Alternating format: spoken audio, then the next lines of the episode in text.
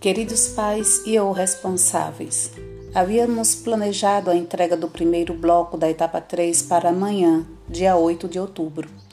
Como amanhã não haverá aula nem expediente na escola, nos organizamos para antecipar a entrega para hoje, quinta-feira.